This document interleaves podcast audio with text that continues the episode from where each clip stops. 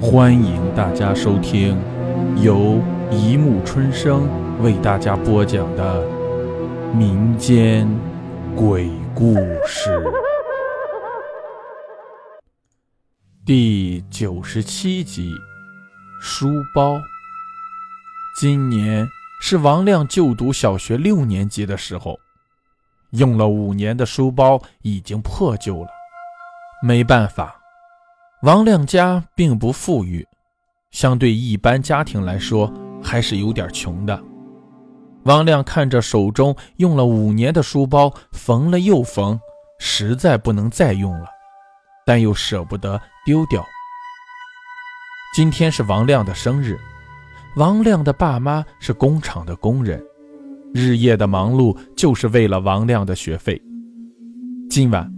王亮在家中等待着爸妈的归来，因为他的爸妈不管工作再忙，都会抽出时间买个大蛋糕给王亮过生日。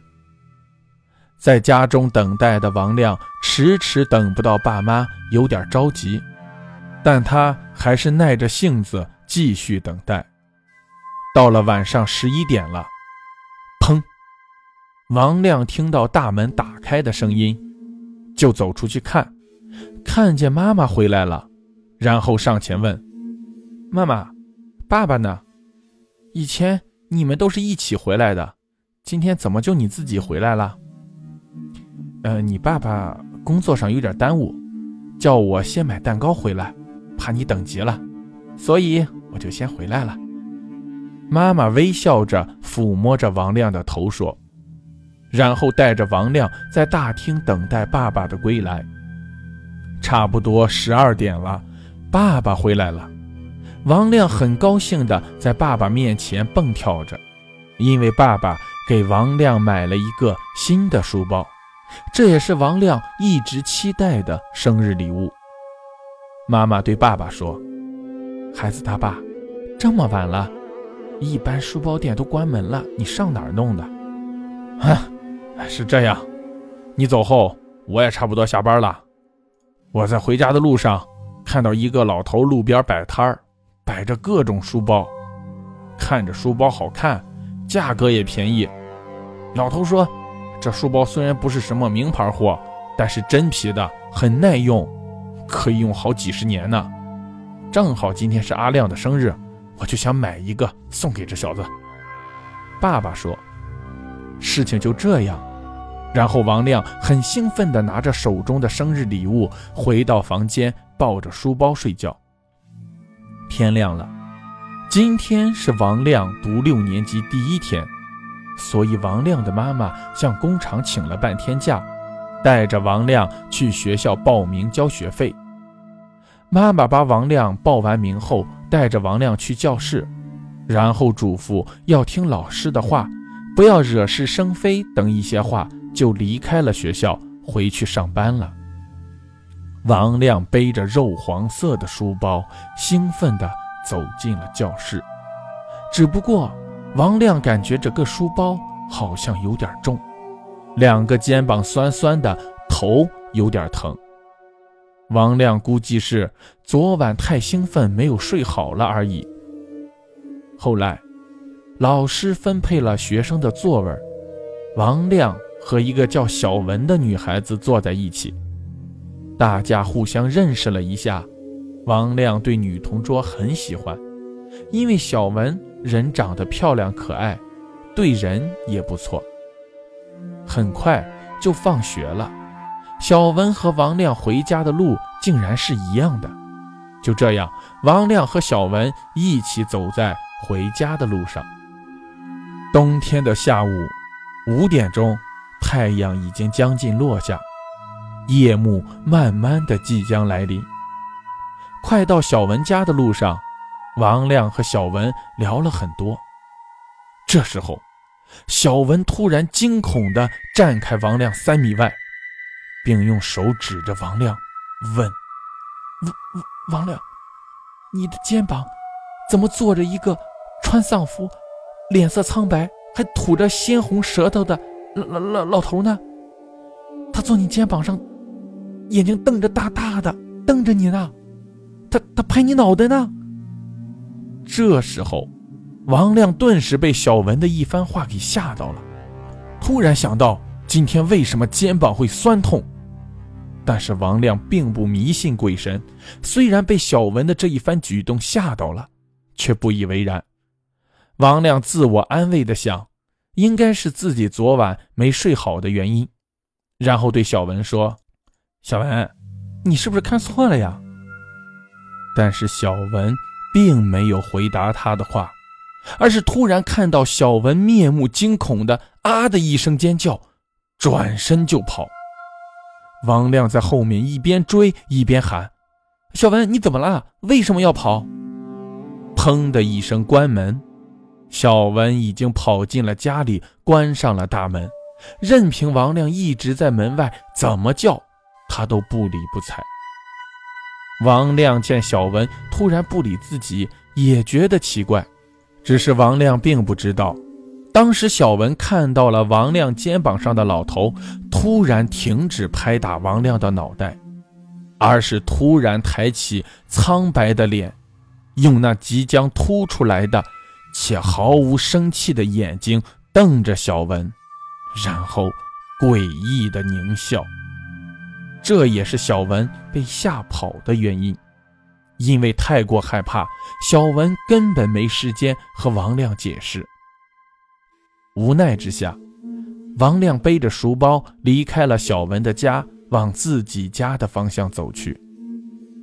路上的王亮觉得身子很累，书包越来越重，脑袋很晕，很想睡，但是又还没回到家，意识一直坚持着，拖着疲惫的身体，终于到了家门口。看到家的门口，王亮松了一口气，顿时坚持到现在的意识慢慢的模糊，晕倒在自家门前。王亮的房间中，他已经在家中昏迷了三天三夜，高烧不止，嘴里喃喃自语，听不清楚在说些什么。王亮的父母为王亮请了一个月的事假。然后带着王亮去各大医院治病。这三天，王亮的父母花了不少钱，但王亮依旧高烧不止。王亮的父母很是着急。后来邻居看到了王亮的父母为了王亮的憔悴，感觉好像老了几岁似的。这时，有个好心的邻居看着可怜，就上前和王亮父母说：“阿亮爸妈。”看着孩子怎么医治都没起色，说不定是遇到了什么不干净的东西，所以现代的医学治不好。要不你们去万晒宫寺庙的老道士看看，说不定有解决的办法。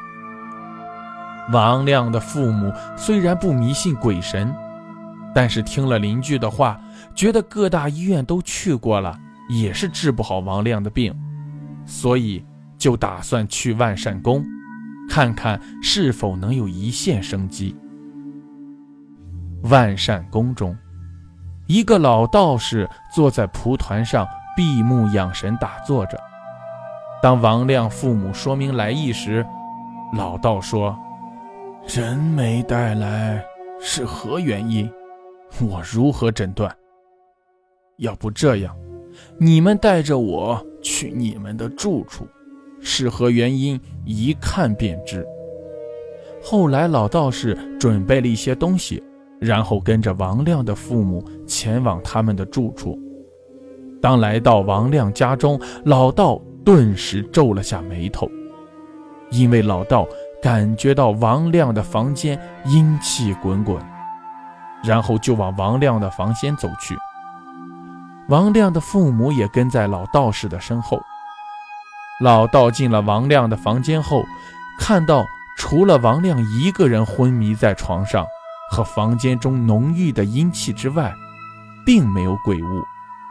老道想着，房间的鬼气那么浓郁，源头一定就在这个房间里。当王亮的父母也进了房间后，只看到老道在房间逛来逛去的，并不知道在干什么。这时候。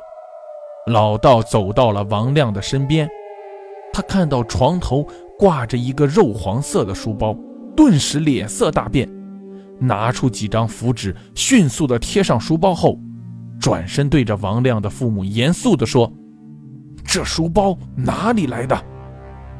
王亮的父亲说：“呃，这这个是我儿子前几天生日在路边买的，当时见着书包很便宜又好看，就买回来了。”呃，先生怎么了？难道这个书包有问题吗？老道说：“问题就是出在这个书包上，因为这个书包是人皮做的，这是茅山的一种邪术，用活生生的人把皮剥下来，然后就制成了这个书包，而被剥皮的人极为痛苦，死后怨气极重。”谁带上了这个书包，想不死都难。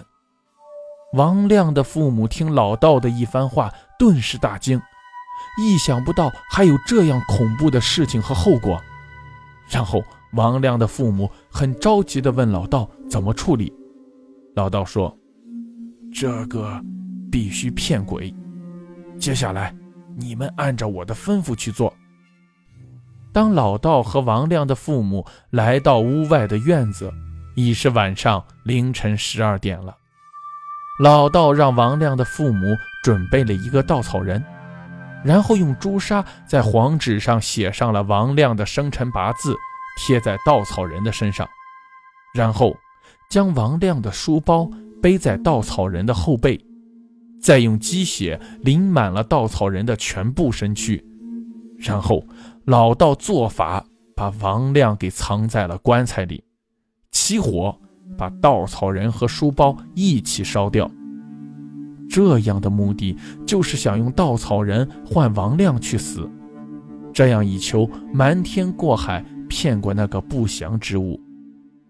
就这样，老道和王亮的父母站在稻草人和书包面前，整整烧了一夜。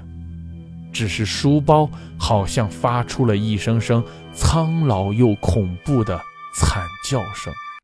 好了，故事播讲完了，欢迎大家评论、转发、关注，谢谢收听。